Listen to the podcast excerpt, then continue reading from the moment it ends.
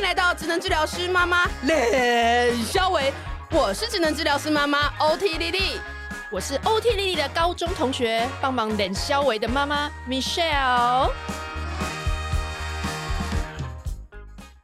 今天很开心的，我们又请到一位重量级的来宾。那这位来宾，因为他今天已经讲了三场，所以我们等一下呢，要我跟莉莉音量小声一点。对，但是因为来了一个很暖心的来宾，是辽心图书馆的作者、馆长小编彭冠伦。我们欢迎馆长小编。各位听众朋友，大家好，我是馆长小编冠伦。丽丽，今天这一本书你，你我看你在粉专已经有发过一篇文了。哦，对啊，因为其实我看很久，然后我。做了一些标记，然后又觉得很多东西就是蛮心有戚戚焉的。我虽然在粉砖上面发布的内容是跟亲子共读有关的，但是其实我在别的面向里面也觉得有很多很感人的同感。就比如说，你要影响孩子之前，其实你要先影响到自己，当一个可以让孩子依靠的大人，这样子。就是这里面很多很多个面向都很适合拿 拉出来写好多篇这样子。我自己是觉得很感动，就是看了这本书。那其实关张小编一开始广为人知，也是从图书馆里面的那个新闻开始。对对，那我觉得那个是在疫情里面哦。其实疫情，因为我自己在医院工作，然后我们自己就可以感受到人生百态，就是大家会怕，怕会冷漠，然后怕会拉出距离，尤其是一个 isolation 的状况，就是每个人都是孤岛的状况之下，其实会有的时候会觉得对人性有点失去信心。可是那个时候，我们看到馆长小编的这个故事出来，然后他帮助一些去到图书馆里面继续上学的孩子们，这样子这件事情，觉得是给大家在那个疫情期间给一个啊，还有人性，还有就满满的温情在，是给大家一个很大的鼓舞，这样子。对，那我们还是可以让馆长，虽然这个您已经讲很多次，但是我们好想让你重现一下那个故事给我们的听众。其实这故事就是在去年的疫情。其实去年疫情跟前年比较不一样，因为前年是三级警戒嘛，学校停课，图书馆整个是关闭的状态。嗯，但是去年不一样，去年是说学校是停课的，嗯，但图书馆是正常开放的。嗯，然后我在上班时间就发现，哎，怎么会有小朋友是周间的时间就来到图书馆，然后是使用电脑，然后他们告诉我说他要上学校的线上课程。嗯，这时候我突然意识到说，哎，原来我们公共图书馆。在孩子的生命当中是扮演某些重要的角色，嗯，因为像是我们图书馆的电脑都会有时间的限制，嗯，对。然后当我知道说他是要上学校的线上课程的时候。对，我就跟他说，那我们就帮你把时间的系统解除。嗯，我说不然你上一半被登出，老师就以为你不见了，那怎么办？可是小朋友其实他很勾引，他就说没关系，我就再去柜台开一次 权限就好了。但是因为我知道他要上课，所以后来我们就把所有的电脑都解除了。因为其实不止他，也会有其他的孩子来上课，让每个来图书馆上线上课程的孩子都可以安心的上完他的课程。嗯，对，而且在那个时候我的感触很深，就是说。停课不停学，在教育政策是说，生生有平板嘛，大家都可以回家，只要有电脑、有网络，每个人都可以上课。但是我在某一些孩子的身上看到，其实他根本就不知道怎么样找到他的教室的会议室。嗯，对，在孩子们在这个时候需要的不仅仅是有电脑、有网络，更重要的是他身边需要一个能够帮得上忙的大人，嗯、对，可以协助的大人。嗯，对，而且另外在那个期间，其实我们图书馆是正常运作，我还可以上班，我觉得我是很幸运。嗯、对，因为老师我想很崩溃，一一部分是实体课有一些学生可以出现在学校，然后线上课又要管这么多个小孩子，对，然后家长也很崩溃，因为他要上班，可是小孩却不用上课。我们同事间也很多人都一直在轮流请假陪小孩在家里上课。对，那我就觉得说，在疫情的这个期间。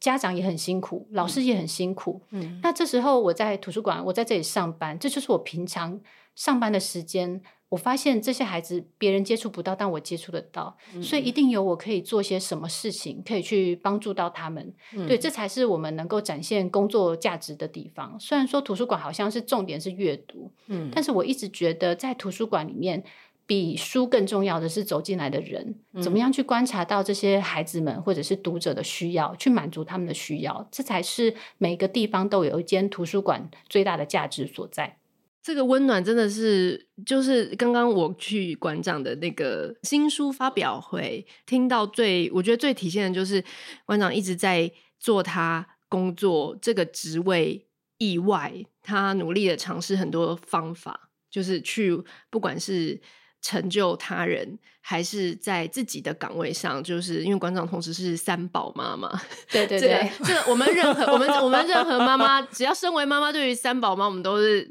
respect。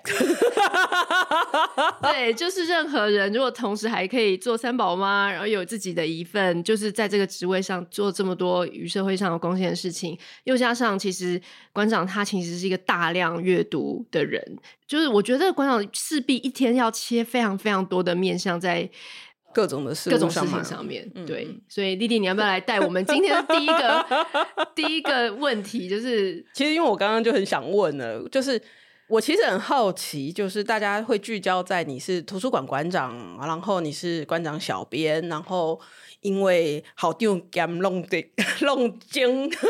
所以才会要做粉砖啊，然后叙述一些故事啊这些东西的。那可是我很好奇，就是。怎么样成为图书馆馆长，或者是说你本来的那个立定的志向的工作的想象，从小对工作的想象就是往这一方面吗？还是怎么样？其实当图书馆长，很多人都觉得说你是不是图书馆系啊，或者是图书馆的背景，嗯、所以你才可以当图书馆长。对啊，对，事实上你仔细去看国家考试那个、嗯、呃图书馆的那个职缺，其实是非常非常少的。这些专业的职缺的工作只会分配在一些大图书馆。需要很呃，例如可能国家图书馆或者六都的大图书馆里面，嗯，其实到我们这种乡镇市最下面阶层的，我们的图书馆长是不需要有图书馆的背景，哦、对，因为公务人员他本来的职系就是可以转来转去的，嗯、就是可以调动、可以异动的，所以说只要你可能是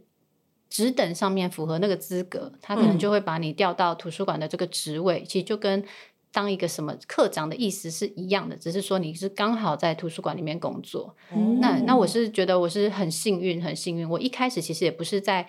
分配在图书馆的这个位置，我也是在其他位置做啊做。嗯、可是别人就有人发现说，哎、欸，你好像还蛮适合，就是比较活泼又很爱办活动，就很适合来图书馆这样子。嗯、所以就是刚好有这个机会，就来到图书馆工作。其实刚开始我也是。不会啊，因为我没有当过馆长，我是个读者，会陪孩子看书，但是我又没有当过馆长，所以我就开始慢慢的就是去学习。刚开始是跟一些我们附近的其他乡镇的比较资深的馆长跟他们请教，就是该怎么做啊，然后学习。大概按图索骥，一年之后知道一整年图书馆会经历哪些事情，我就开始有一些自己的想法，对，然后尝试的去做一些的改变，嗯，对，然后就慢慢调整成就是现在图书馆大家所看到的样子。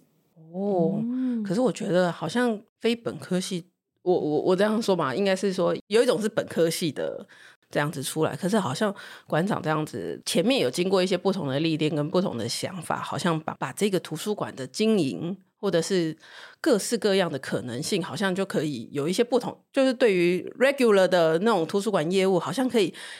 造成你可以开展的这个突破那个框架，突破那个框架，有不一样的想象的一个营养的基石的感觉。对，我一直觉得，也许是因为我不是本科系出身，我反而没有了那个框架，然后用我自己的理解、嗯、或者是我自己的经验，然后去做做看，去试试看。嗯，对，所以反而会让图书馆长出比较不一样的样子。嗯，然后我是觉得每一个人都不要去小看你自己的经历啦。嗯，对，因为每个人你的经历不同，你的眼光不一样，在一个工作上面你可以看到琢磨的点，或是可以做的事情就不一样。对，当你愿意去做的时候，事情就会开始发展开来。嗯，对，所以我觉得，嗯，就像贾博士说的，就是你要回头去看，这点点滴滴，其实最后都会串起来，就变成你现在生命的样子。嗯。因为我在其实，在书里面看到馆长推动很多跟学校的合作，即便只是隔着一扇门，可是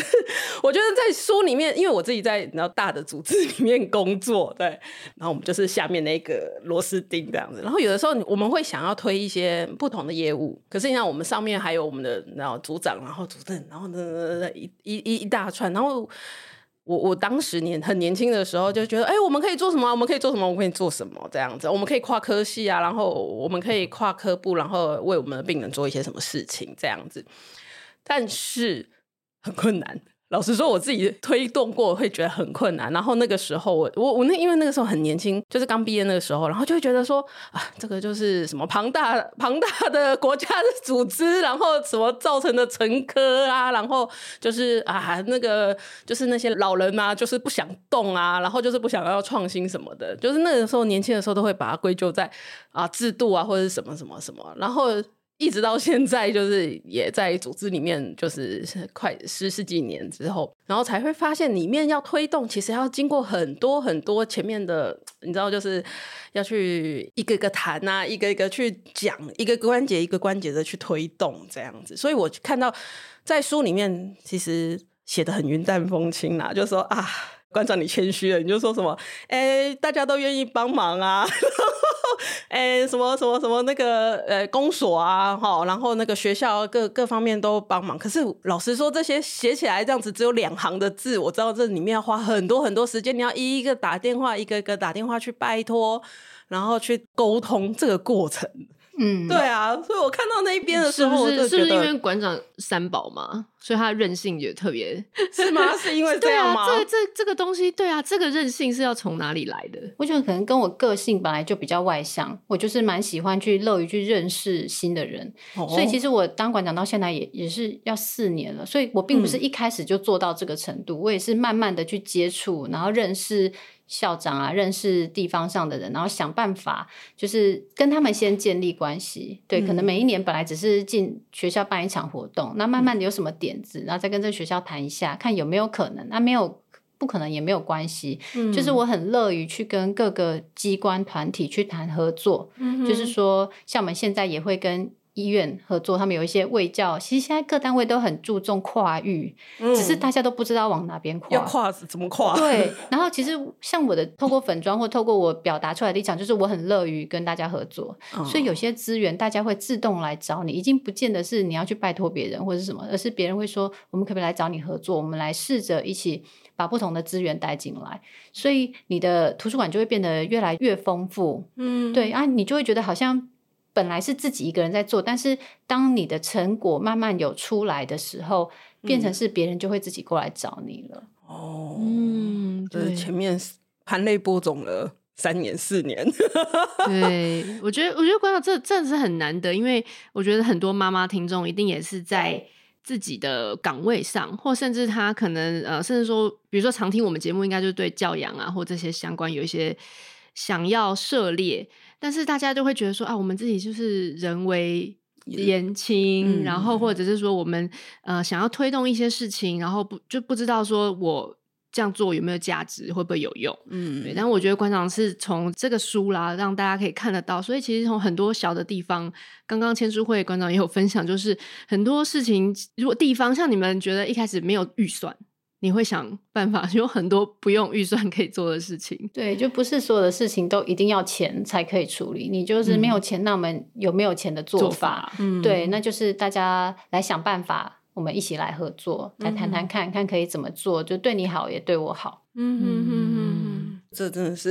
一个，我真的是觉得是说来很简单，但是这背后中间是要很多的耐心，花，花，花出了很多的耐心，这样子。嗯、那。我接下来就要问，就是你是三宝妈嘛？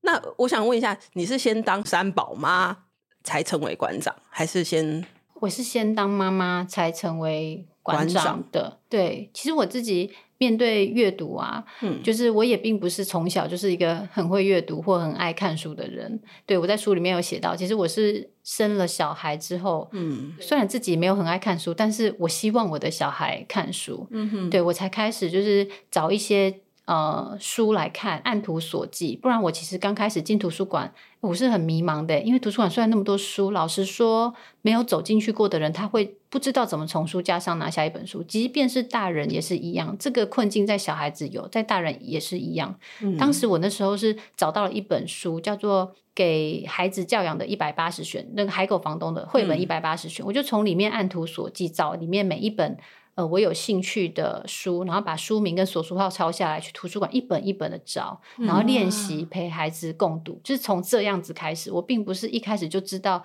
我该看什么书或是读什么书，嗯、对，然后从陪老大开始念书之后，老二出生就一起听。我觉得这是一个倒吃甘蔗的过程。你陪第一个的时候，你可能会觉得很痛苦，他就一直跑掉，然后就是无法坐下来，无法专心。嗯、但是到老二，他是耳濡目染，他会觉得这件事情稀松平常。嗯、然后升到老三，你就会觉得你说故事的 CP 值超高的，你讲一次就是三个人听，然后渐渐你会发现好像。已经不是呃，虽然说书有适读的年龄嘛，什么绘本桥梁书，嗯、但是我们家老三就是从幼儿园就在听桥梁书啊，嗯，对，他就会觉得这些东西就是对他来讲就是故事，他是没有去区别的，嗯，对，所以我觉得。带领孩子的阅读的过程，第一胎你可能会辛苦一些，但是只要培养起来，嗯、后面就会越来越顺，越来越顺。那我也是因为陪着孩子阅读的过程，我自己开始因为进图书馆就会开始涉猎教养书，就会想说，嗯，嗯，怎么陪孩子读故事啊，或者是教养，嗯、然后慢慢自己的书单就会展开，就会开始 follow 一些，嗯、呃，例如说阅读人啊，或者什么，就大家在看一些什么书，就有好奇，嗯，然后当我翻开书本的时候，我才发现说。哇，书本的世界好大！其实我现在大家看我好像一年读很多书，然后写很多读书心得。其实有一点，我是觉得我好像错过了好多。我怎么以前都不知道书里面有这么多的宝藏？我以前都没有看书，只在升学主义下，我很会考试，我会读书，嗯、但是。我都没有去读到课外书，对，然后为因为孩子进入了阅读的大门，我就觉得书里面真的是太丰盛了。就是以前我以为我什么都知道，好像人生这样就可以过。我开始读书的时候才发现。哦，里面真的太多东西，而且太有意思了，很多事你真的不知道。对，所以我现在就觉得自己也像是一个海绵一样，就是随时就家里就是拿一本书在看。嗯，然后当自己开始阅读的时候，其实这就是最好的身教。孩子会觉得阅读不是一个工作，不是一个一个作业，说今天读一本书或是怎么样，而是。这是一件生活平常在做的事情。他在家里就看到妈妈就是在那边念书看书啊，对，休闲就是在。所以我现在其实很鼓励各位家长，就是当你在叫你的小孩就是去看书的时候，你先想想你自己现在到底在做什么事，一边滑手机一边说去看书去看书。对，你这样子 就是完全没有说服力呀、啊。嗯，其实孩子就是看着父母的背影长大，他就是会像你的样子。嗯，如果你希望他看书，那你就。跟着他，如果他还小，你就是亲子共读，陪着他一起读。嗯、那如果说他已经长大了一些，嗯、或可能国高中，就是他看他的书，你不用讲故事给他听，他也看得懂。嗯、那我觉得，或许我们可以陪着孩子在同样的一个频率，就是阅读的频率里面。当他在看书的时候，我也在看书，而不是他在看书，我一直在。呃，追剧啊，或者是划手机啊，嗯、对，其实所以我觉得，其实阅读的历程不仅是在呃起步阅读的亲子共读的阶段，而是可以陪伴孩子很长很长。嗯、就是我们一直都有一个彼此阅读的时间，一起在阅读，然后你读你的书，我读我的书，然后我们可以讨论一下，对，你在看什么书，嗯、我在看什么书，给孩子有一个对话跟交流的机会。嗯，我记得你书里面提到一一个点，我觉得很棒。就是大家在讲亲子共读，然后很多人其实，我觉得第一个爸妈的一个最大问题说，我要讲的跟那个故事姐姐一样嘛，然后我就哈还要就是要的就是这种这种这种高低起伏，可是我平平常讲话就不是这个样子。然后你提到说里面你其实只要照着文本念，其实书会帮你 cover 那些东西。对，这是我觉得出版业很厉害，人家作者就是这么厉害，画画的人也很厉害。就你不用想说，你一定要像那电视上面有说故事姐姐唱作俱佳。我觉得亲子共读这件事，家长很容易把重心放在呃要怎么读，就是说我要怎么样讲才好听才有趣。嗯，但是我觉得它的重点应该放在那个共，就是是爸爸妈妈讲给他听。嗯，即便你照着文本读过去，然后。你不用担心那个图画啊，书其实会 cover 你。小朋友的眼睛会一直看图，他会在里面找到蛛丝马迹，找到那些你嘴巴没有讲出来的部分，嗯、他自然会觉得哦很有趣。对，所以我觉得父母不要担心说哦我不会讲，或者是爸爸觉得哦我就没有那么会演戏呀、啊。嗯，对，应该是是你就照着文本读过去。常常我在阅读的过程当中，那些小细节都是孩子提醒我的。嗯，对，是小朋友看到，而且。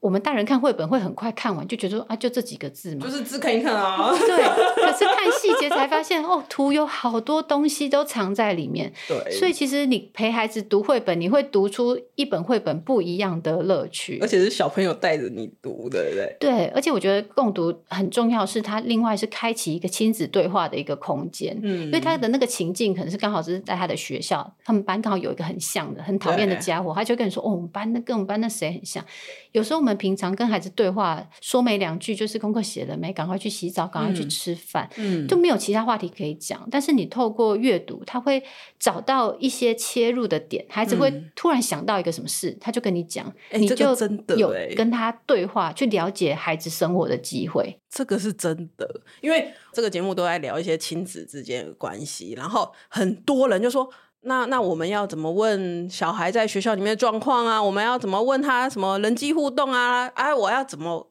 我要怎么问？大家都在问说我要怎么问。可是我觉得像刚刚馆长讲的那个很重要，因为其实你们一起念那一本书，然后他可能也不见得那一本书一定是学校的什么什么什么书，他可能就是某一个情节、某一个角色。好，甚至某一个就是他画的那个情境 Q 到他了，他就会自动跟你讲说：“妈，我跟你讲谁谁谁怎么样怎样。”我因为我儿子就成长这样，就讲一讲，然后就说：“哦，这个就是很像我们班的那个谁谁谁，他就是这样子。”然后我们就是在这个时间。就是 catch 到他，他也回应了，然后我们就开始有点有点偏离话题，就开始聊他学校里面的状况这样子。我一开始也是有做一些，就是介绍绘本的这些东西，就是分享我自己喜欢很喜欢的绘本这样子。然后大家都会问说啊，那那那我要讲这个的时候要选什么书？其实我我有的时候很为难呢、欸，就是因为那个东西好像也不是这一本书真的带来，其实比较像是小孩他自己被 cue 到，嗯，然后我只能说啊，你就大量阅读，对。然后因为我自己是在做一些情绪相关的一些推广这样子，然后比较注意情绪教育的这个部分，然后其实很多人。很多爸妈也会问我们说：“那老师，那你要有没有什么推荐的情绪书？”然后我知道现在市面上其实真的也出很多，然后也出的很好。可是，可是我有的时候要推荐的时候，我也是觉得，可是你平常如果有在看一些故事书，它其实里面就有情节啊，嗯，对，然后你就跟小孩一起去讨论，讨论说，哎，如果如果你遇到这个状况，那你你会怎么做，对不对？嗯，对。然后我记得那个，所以我在看到馆长小编里面那本如何选书的时候，我就觉得，对，就是这样子。你里面那一段就是把如何选书，然后对书不要有一个很既定的框架。的这件事情，我就会觉得，嗯，没错，我就一边看一直点头，然后我就一边一直贴我的那个 便利贴这样子。啊、我一直觉得在选书的方面，家长都一直把那个角色揽在自己身上，嗯、而且我发现，在共读方面，很多家长都是为了要教小朋友什么，所以我要给他一本绘本，嗯、我要告诉他要刷牙，告诉他要吃饭。哦，对，可是这种。书小朋友读起来就会觉得你又在就是透过书来说教，对。可是家长选书很容易朝这个方向进行，对哦，对。所以我是觉得，如果说你要跟孩子共读的话，有机会带他去图书馆，嗯，让他自己选。小朋友他选书，他即便看不懂字，他看封面，他喜欢的就带回去，给孩子自己选书的权利，给孩子自己选书，对，因为。大人选的书跟小孩书真的不一样。嗯，我带我女儿去选，她乱拿回家，想说这本书如果是我，我应该不会拿。可是她带回家之后读完，发现其实也蛮有意思的。因为书是他选的，你要给他有做决定的感觉。嗯，对，小朋友喜欢自己做决定，你叫他看书，你还要规定他看你要他看的书，这样子不是很痛苦吗？有够烦。对啊，你应该给他自己选你要看的书，然后不要否定他说这个什么书，这不要借，借书又不用钱，你就说对对，你选的都好，你选的很好，我们回去看看这个在讲什么。对，回去跟他读读看，就是先肯定他。其实小孩子需要很多在小事上的成功，还没有读书。先肯定他哦，你选的书真的好，妈妈怎么都没有注意到这一本，我们回来读读看。然后对，然后这样读，就是你有时候会觉得，其实那些书也很有意思，嗯，他才不会觉得说你都是一直在说教，嗯，对。我应该没有在，呃，其实我们刚刚也没有在访纲里面。那你在孩子多小的时候就带他去图书馆？幼儿园，幼儿园，对，中大概可能小班、中班就都可以去，因为我从老大开始带去的时候，后面不管多小，只要带着出门就 就挤光啊，就是要一起啊，不然谁后面谁顾？对啊，就是要挤光啊，一起带一起去。然后他们一人办一张吗？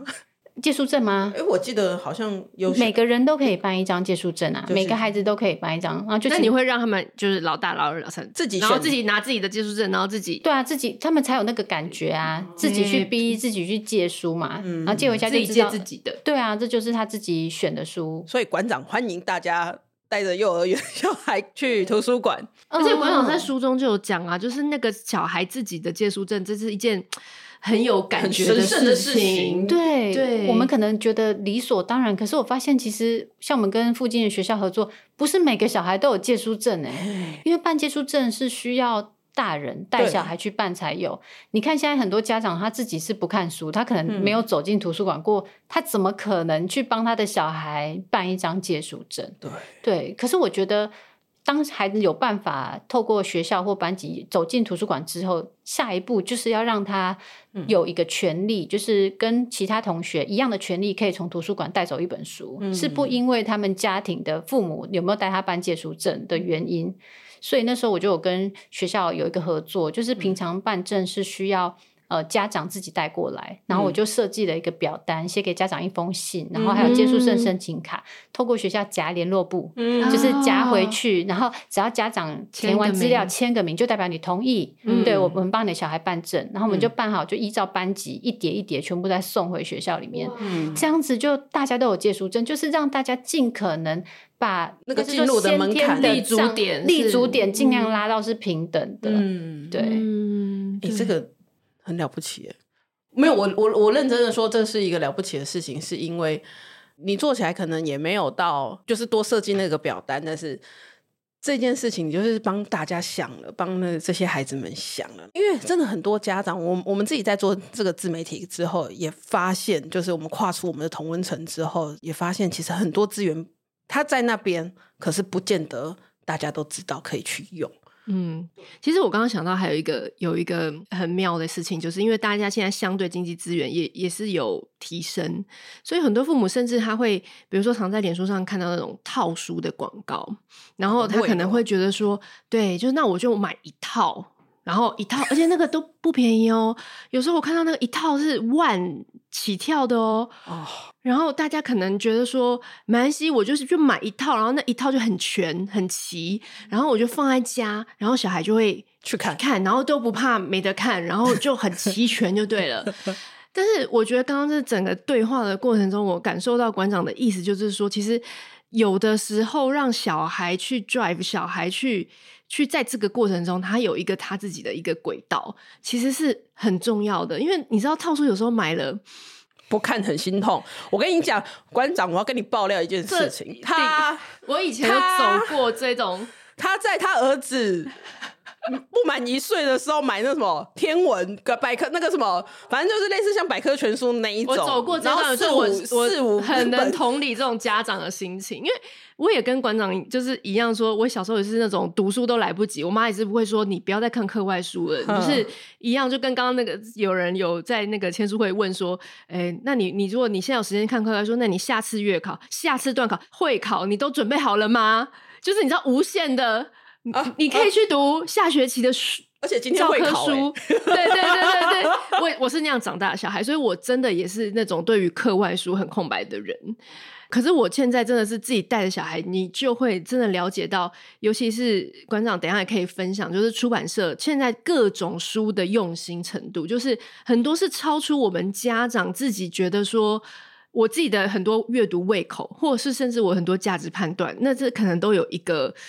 一个自己的主观的一个东西，但是孩子跟你很不一样，或者是说现在出版各种不同国家、各种不同价值的书很多，那你如果真的只用你自己的那个胃口的话，有时候真的蛮可惜的。嗯，因为我觉得现在家长好像就是会很担心阅读偏食的问题。嗯，对，就是我小孩都只看漫画啊，什么都无法进入到文字很多的书。嗯但是我一直在觉得说，其实阅读偏食是问题，但是你有没有想过，阅读厌食会是个更严重的问题？他已经他有愿意读的书，就是、嗯、已经很好，已经很好了。对，他可能就是喜欢这一类的书，嗯、而且可能家长会看到漫画，就会觉得说他知识太少，一定要读很多字很多的书。嗯、我觉得那是我们那个年代 觉得的知识应该要很多字。嗯，其实现在出版社就是他大家都很努力，就是要把那个知识包装成一个。很好消化，看起来像糖果，就是很容易就吸收的一个方式给孩子，嗯、但是我们却很极力的在排斥它。嗯，对，所以我我一直觉得我们应该要放宽一点，就是即便是这些呃漫画科普类的书籍，它里面其实埋了很多很多的知识点，只是。因为我们大人不会去看，我们就会觉得说，嗯、哦，他只是休闲。事实上，他是有学到东西的。嗯、像我们家小朋友很爱看那个《X 寻宝探险队》，嗯，对，那他就是科普类。然后我也不觉得，我就是他们想看，我没有设限，我就是让一集接着一集买给他们看。嗯，嗯然后那天我女儿来跟我说：“妈妈，那个呃器官买卖好可怕。”我就说：“这么难的议题。”对，我就说：“你是在哪一本书读到？”他说。这个寻宝探险队啊，里面有讲到器官买卖多少美金，哪个国家，嗯、我才知道说，其实他埋了多少知识在里面，只是我们没有看，所以我们不知道。嗯，常常他们很多背景知识，很多东西比我知道更多，我都问说你怎么知道？他说我们是有在看书，对好不好？有有有有有，我我儿子啊，就是很着迷那个达克比。哦，对对对，但是因为你知道他才今年才要上小学，所以有的时候他讲出一些东西，就是有点像是你看，我就说。那你这个是从哪里听来？因为我蛮确定他可能阅读的量没有办法，就是真的是读到这样子。虽然有给他买，然后说我听的啊，我听那个在课本里面讲的啊，所以那个是什么 这样子？然后我才发现说，哎、真的是很厉害耶！他们现在可是因为我我我刚刚一边听，然后一边听馆长刚刚前面分享的，就是。大概现在可能现在在做一些出版业的，或者是在做一些内容知识方面的人，大概也就是我们这一辈了吧。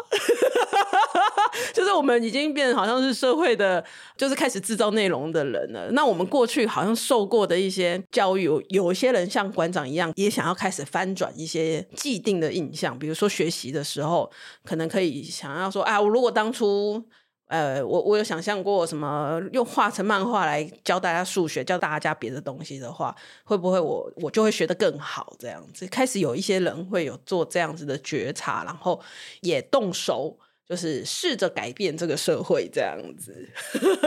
嗯，有，因为而且馆长他甚至刚刚在分享会有提到很多云端或线上的资源，嗯，其实都很丰富，但是真的很少人。就是可能父母甚至不知道，然后就是觉得说，很多时候像馆长分享，像一些期刊，像小行星跟康轩，刚刚馆长就有讲到，因为他如果一般人要订阅，其实那个金额门槛有点高，对，门槛有点高。等一下馆长可以分享一下，其实很多的资源是可以利用的。电子书很发达，可是大家会觉得说那个要钱呢、我可能要花钱去买。但大家都没有想过，其实现在公共图书馆的那张借书证，跟各大的国立的、嗯、或者是一些全国性的电子书资料库都是借接的。嗯、就是你可能觉得哦，哦，我家旁边那家图书馆书很旧，看起来很小间，嗯、对，没关系，你就是办一张借书证，有了那张证，你就可以用那个县市的权限进入全国的那些系统，嗯、像是。呃，国立公共资讯图书馆的电子书资料库，嗯、你就可以去借书，嗯，或者是台湾云端书库，你就可以去借书，你就有了那一把钥匙。即便你不用你们家旁边那间小图书馆，你就已经进入了一个更大的阅读的世界，嗯，对。而且电子期刊，像是刚才提到期刊，期刊的话，在图书馆里面是当月的是不能借的，对，对。可是过期的是可以借，但是如果你是用电子书的话，最新的你可以马上就可以看到，你可以看到最新集数的期刊，哦、根本就。不用自己去购买哦，对，尤其是像是小朋友的也都很丰富吗？很丰富，嗯，对，而且它分类都分得很细致，嗯，对，你仔细去看，它都帮你分类都分好，甚至选书啊，还有主题书展啊，它都有时候都帮你分好了。我看有一些好像还会有动画，对，有一些它直接把它做成动画的形式，嗯。所以我觉得阅读其实有很多的面向，也不见得是从书开始，从动画开始也很好，或者是从有声书开始用听故事的也可以。嗯、刚听完，他可能就会想要去找那本书，嗯、看那个图。嗯，对，像我的那个小女儿，她可能现在本来从绘本要进入桥梁书，那时候桥梁书比比较篇幅比较长，我就说你一边听一边搭配的书，嗯，翻这样子会比较轻松，比较容易懂。嗯，就他听一听，他跟我说：“妈妈不用听，我我自己看。”他就看看他看看看得懂。那，这是一个桥梁，让他不要那么排斥。嗯，对，即便是像是陈玉如老师什么《失魂词灵》那个系列也有有声书啊，有有有。对，我们家孩子也是一开始读了第一本之后，他就说：“那他有的用听的，嗯，就听一听。”他还是后来也是把书看完了。对对，其实他就是让孩子觉得一个很好进入的门槛，他听听他觉得有趣了，他就会自己再去把书找来看。嗯嗯。嗯，哇，失失灵词灵那系列也是很厉害，我自己也都 偷听，因为我儿子有点没有办法，因为那个失灵词灵他还是比较还太难了，还太对对对，他他那个情境他没有办法想象，太抽象。但我自己就一直偷听，因为我是一个 一直看那种少年奇幻小说相关类型长大的，对。然后就觉得哦，现在还可以把那个诗词这样子融入到那个奇幻小说里面，我觉得这真的是很厉害。对啊，因为其实阅读这一件事情，我小时候因为我爸妈工作忙，然后他们又不准我们看电视，然后我爸妈是那种爱看电视，然后会回家之后会去摸那个电视。温度，对，我摸以前是大台的，我知道。现在现在年轻人听不懂这个了。我想我们的听众都听得懂吧？放印象馆的那一种。对对对对，那他们取而代之的就是让我们买书，因为我们家是工业区，所以附近没有图书馆，所以我们家取而代之就是去重庆南路看书，这样子一一整个下午。啊，那个书街，书街啊，现在也都收成这样。然后，然后我们就是会可以选书，大概多久可以买买一本书？我爸妈在楼下工厂工作的时候，我们就是在上面就是看书，然后其实有时候很无聊，然后那个时候就是有一段时间，我就一直在看那个小公主世界名著小公主，对，然后我就觉得哇，我那个时候就是国小，我大概中高年级，然后看书看小公主看到哭，然后因为觉得她很可怜，什么家道中落，然后因为自己在这边幻想说，哎，有一个神奇的，然后怎么回来，然后怎么整个房间都变很很很很那个。然后那个时候就是因为这样子用用书，然后就是度过那一段时间。长大我们就现在我我们在医院工作嘛，然后读一些心理学的理论，然后才会知道说哦，原来真的是一个你看书看到进入到那个世界，你是进入到一个 flow，就是你很专心，然后在徜徉在那个世界的时候，你会获得很多的充实感跟满足感这样子。所以这个是。我我自己觉得看就是馆长小编在这本书里面去谈阅读拯救了很多人，我觉得大概都是呃进入到一个就是从书里面获得很多不管是知识，不管是情感上面的支持，或者是很多的力量。嗯，对，这是我自己就是对于阅读这件事情会觉得很有感的事情，所以我们才会说，哎，我们自己也是很想要把阅读的这个习惯带给小孩这样子。倒也不是说希望他多多厉害，也不是希望他有多厉害，而是希望说他能够在。我们爸妈帮忙陪伴之外，他还有别的可以支持他的一个力量，这样子。嗯，没错。你是不是有想要问？没有，没有，我我只是想要共鸣一下，刚刚一直在谈那个，就是各种书的那种。而且我我真的觉得现在有很多很开放式，然后很让小孩去思考，没有一定答案的东西。嗯、那我觉得这真的是我们现在这一代的小孩跟以前的小孩真的是幸福多了啦。因为以前其实我觉得这种开放式书很难推，我完全可以理解。出版社觉得这种东西就不好卖，但是现在就是也很多人愿意支持这种就是比较对话的，然后或者是说他那个绘本或者是书最后没有答案呢。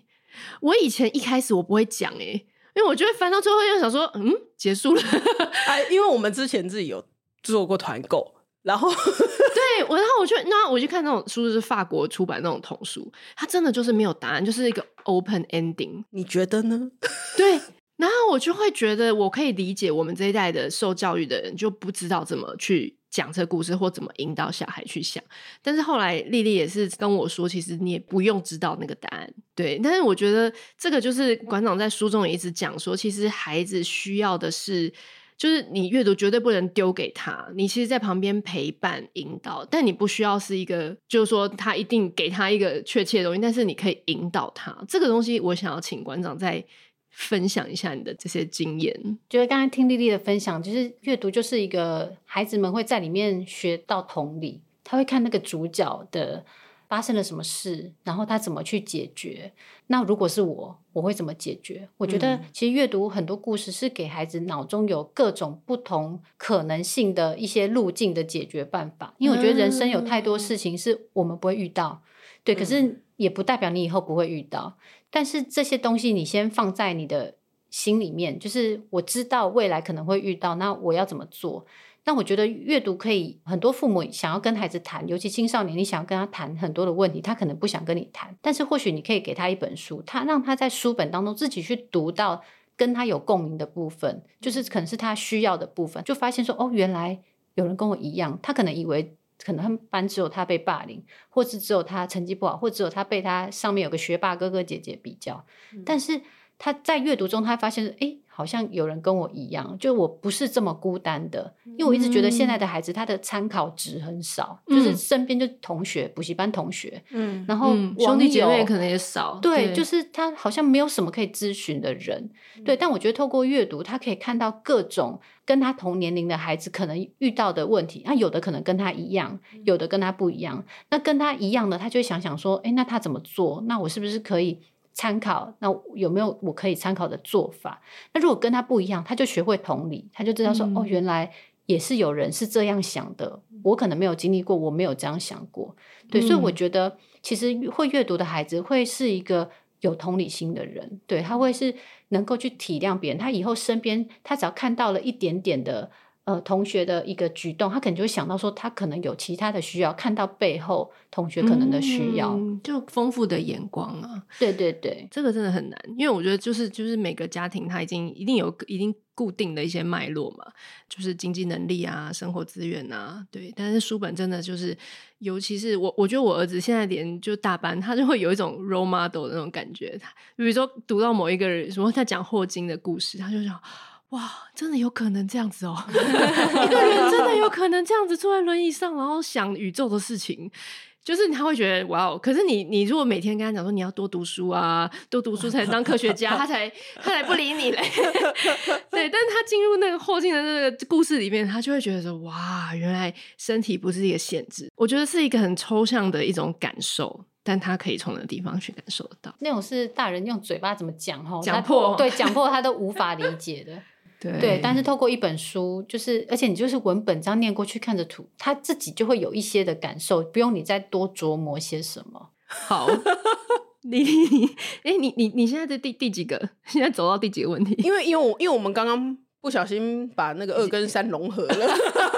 好 好好，对，因为。因为其实，因为妈妈的问题，大概就是会比较着重在说，那要怎么选书？因为我们第三个问题本来就是要问说，呃，在亲子共读里面，哈，然后要去怎么样去选书，好，然后要怎么样跟他引导，引导孩子去做一些讨论，这样子。那我想问一下，那你们家会有一个就是全家都一起在念书，故很刻意的，一开始啦，会有一个这样很刻意的全家一起念书的时间吗？嗯，不会特别的刻意，就是没有什么事的时候，就是打开来，嗯、或者我开始念，然后他写完功课，他就会开始念。对，嗯、就是各自做各自的，可是不会特别定一个时间，因为每个人时 时间的安排还是有的，只有这个补习那个干嘛，就很难说一定是怎么样。嗯嗯对。然后，但是我也不全然的，因为我觉得家长可能觉得说他就是一定要看书。不能够做别的事情，我觉得也不是这样。我们家孩子也看很多影片啊，也是、嗯、对，我就觉得应该要让他有一点自己的时间，然后让他们看他们喜欢的影片，嗯、但是不是抖音啊或是什么那种。嗯、我觉得他们会看很多有教育意义的影片，像我会给他们，他们都看什么下课花落米啊，留言追追追。哦、其实这种东西他觉得很有趣，嗯、可是他其实看的当中他有学到东西，嗯，对。然后如果他们。小朋友很多都在玩游戏，我们家孩子是不玩手游，但是他们都玩 Pagamo。哦，对，他其实是做题目的，嗯、对，但是他的游戏的逻辑是跟一般线上游戏是一样，会马上给你回馈啊，有点数啊，有点数，嗯、对，然后小朋友就很喜欢玩，但是它里面的题目每一条都跟他的课本是有关系，有关系，或者是某一个反读的主题，就是都是那些，嗯、就是都是对孩子有帮助的，嗯、所以我觉得不见得是说。你要孩子完全就是要阅读，就是只能一直看书，都不能用三 C 产品等等。嗯、我是觉得三 C 是一个工具啊，嗯、对，不要把它当玩具在那边使用，把它当工具的话，嗯、然后让孩子们可以就是。去使用影片，然后我也有提到，就是说影片不要让孩子用手机自己窝在那里看，尽量的荧幕是大的，就让它变成大的荧幕，嗯，你就知道他正在做什么，你知道他在看什么影片，他才不会窝在自己的世界里，然后你也没注意到他，嗯、因为他一定是缩成一团在看手机。对可如果他是看一个大荧幕，你就知道他在看什么，还可以问他，跟他稍微聊一下。我觉得这样子会是比较好的一个方式，就是。阅读也不全然，一整天整晚上都在看书，哦、这个也是很累。对，就是这件事就又会变就不好玩了。嗯，对。而且，可是刚刚馆长在分享会有讲一个我觉得很重要的重点，是你没有把小孩的时间排得很满。对，不要把它排满，要给他空白的时间，让他想画画去画画，想干嘛去干嘛，他才会觉得生活有乐趣，他才会长出。嗯、因为有时候你把它排太满，他就长不出他原本他天赋应该有的样子了。嗯、你要给他有一点时间，他才会去做他。就是你都都没有人讲，他就会去做事，就是他喜欢做事，他就会去画画，那他就真的喜欢画画。free play，对，他就很爱那边做手作，剪来剪去，他就是喜欢做这件事。你就留那些空白的时间，让他做他喜欢的事情，你才会知道他的天赋在哪里。可能没有发现他的天赋，是因为把他时间都排满了，你叫他做的事，你当然不会发现他 天生是适合做什么事情。哎、欸，这很重要，这个真的很重要。对，因为我们其实也会跟家长会教一些，就是安排 schedule 的这个部分，然后就是很多人都会哦，给他排超满的，就是什么什么踢足球完之后 去干嘛，去学钢琴，每一个 schedule 都排超满，然后是那个幼儿园生这样子，然后我们就是一直在跟大家讲说，你在排时间的时候，你要排一个那种空白休息 free, free play 的时间，休息时间，对，然后大家就很焦虑哎。大家会焦虑说：“啊，这个 free play 是要 play 什么？” 或者是说：“对啊，或者说我现在如果不赶快什么学科什么的嘛，对不对？就人家都有在上哎，人人家双语双语足球哎，然后什么什么什么，对对对，然后大大家会会觉得很焦虑，说你为什么中间有那个空白？那个空白到底要干嘛？就是而且会，我觉得会有一点怕说小孩不知道不知道自己怎么安排，你会有这样担心吗？”因为我觉得啊，孩子们处理自己无聊也是一种能力耶。嗯，他要会去学习，他没有事做的时候，他到底要做些什么？如果说你大人都帮他安排好好的，那等他长大，你再说他都不会安排自己的时间，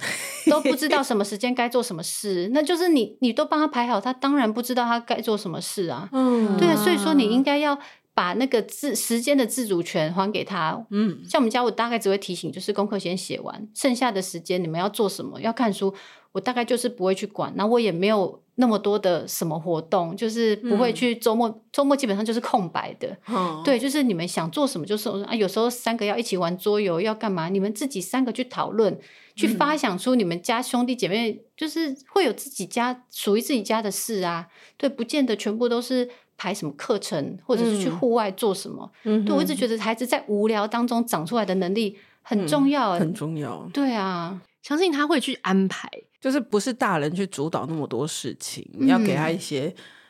空闲的、自由运用的时间。对啊，就像大 人，我也很喜欢我自由运用的时间，是吗？不要帮我，不要帮我排录完一天排三个节目。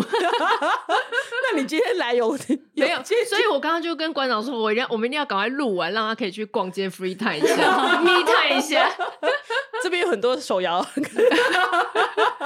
对啊，我觉得今天这个、嗯、这整集我觉得很很轻松，就是很真的回到那个书聊心啊，就是。我觉得馆长整个人的气质，就是让我们觉得他很把自己跟他做的这份热爱的工作，跟他的家庭，然后跟他对于小孩的教育观就很一致，不需要在这些角色的转换中，呃，很多的焦虑。对小孩，我就要再严格一点，然后对我自己又要怎么样？但他，我觉得他一直在这个过程中拿捏的很。我觉得我觉得很游刃有余耶，对，游刃有余，这是我想要找的词。这我觉得这对现代的妈妈很重要，或现在的职业妇女很重要。就是妈妈不要那么焦虑，我觉得是父母为孩子焦虑在先了，就是你自己为他的未来紧张。嗯、那我是相信，就是孩子们当他有你这些陪伴的养分，嗯、对，像这些。非认知能力绝对是比学到什么这种东西还要重要的太多了。嗯，当你的非认知能力让他知道怎么样跟兄弟姐妹相处啊，怎么做家事啊，嗯，怎么跟父母相处啊，就是这些时间他有办法长好的时候，他未来是不会差到哪里去。要学什么东西都不是太大的困难。嗯，对，我觉得现在可能比较大的困境是大家都急着要学会一个什么东西，但是却忽略了这些。非认知能力，我觉得这很重要。非认知能力，这真的很重要哎、嗯。就像你刚刚讲说跟兄弟姐妹吵架这件事情，像我们家一个就没得吵嘛，对不对？其实很多我我们自己的听众也都是一个，就会很担心说，比如说去亲子馆跟人家吵架，或者是去公园跟或亲戚朋友的小孩、啊，对，或亲跟亲戚朋友的小孩吵架，或者去公园跟人家吵架。就是发生冲突了，也不一定见得是吵架，然后就是就是大人就会很焦虑，说那我应该要怎么做？我应该要怎么样去引导他们他介入？要不要介？怎么样介入？那个人？要不要叫他爸妈出来？对，超级对。可是可是我们像我们家，我们就会觉得，嗯，这个就是小孩的事情，那看他怎么去吵架。就像或是他不在意，就就就让他过去。对对对对对，我就觉得非认知能力的这件事情，其实是很很重要的，在团体。社会里面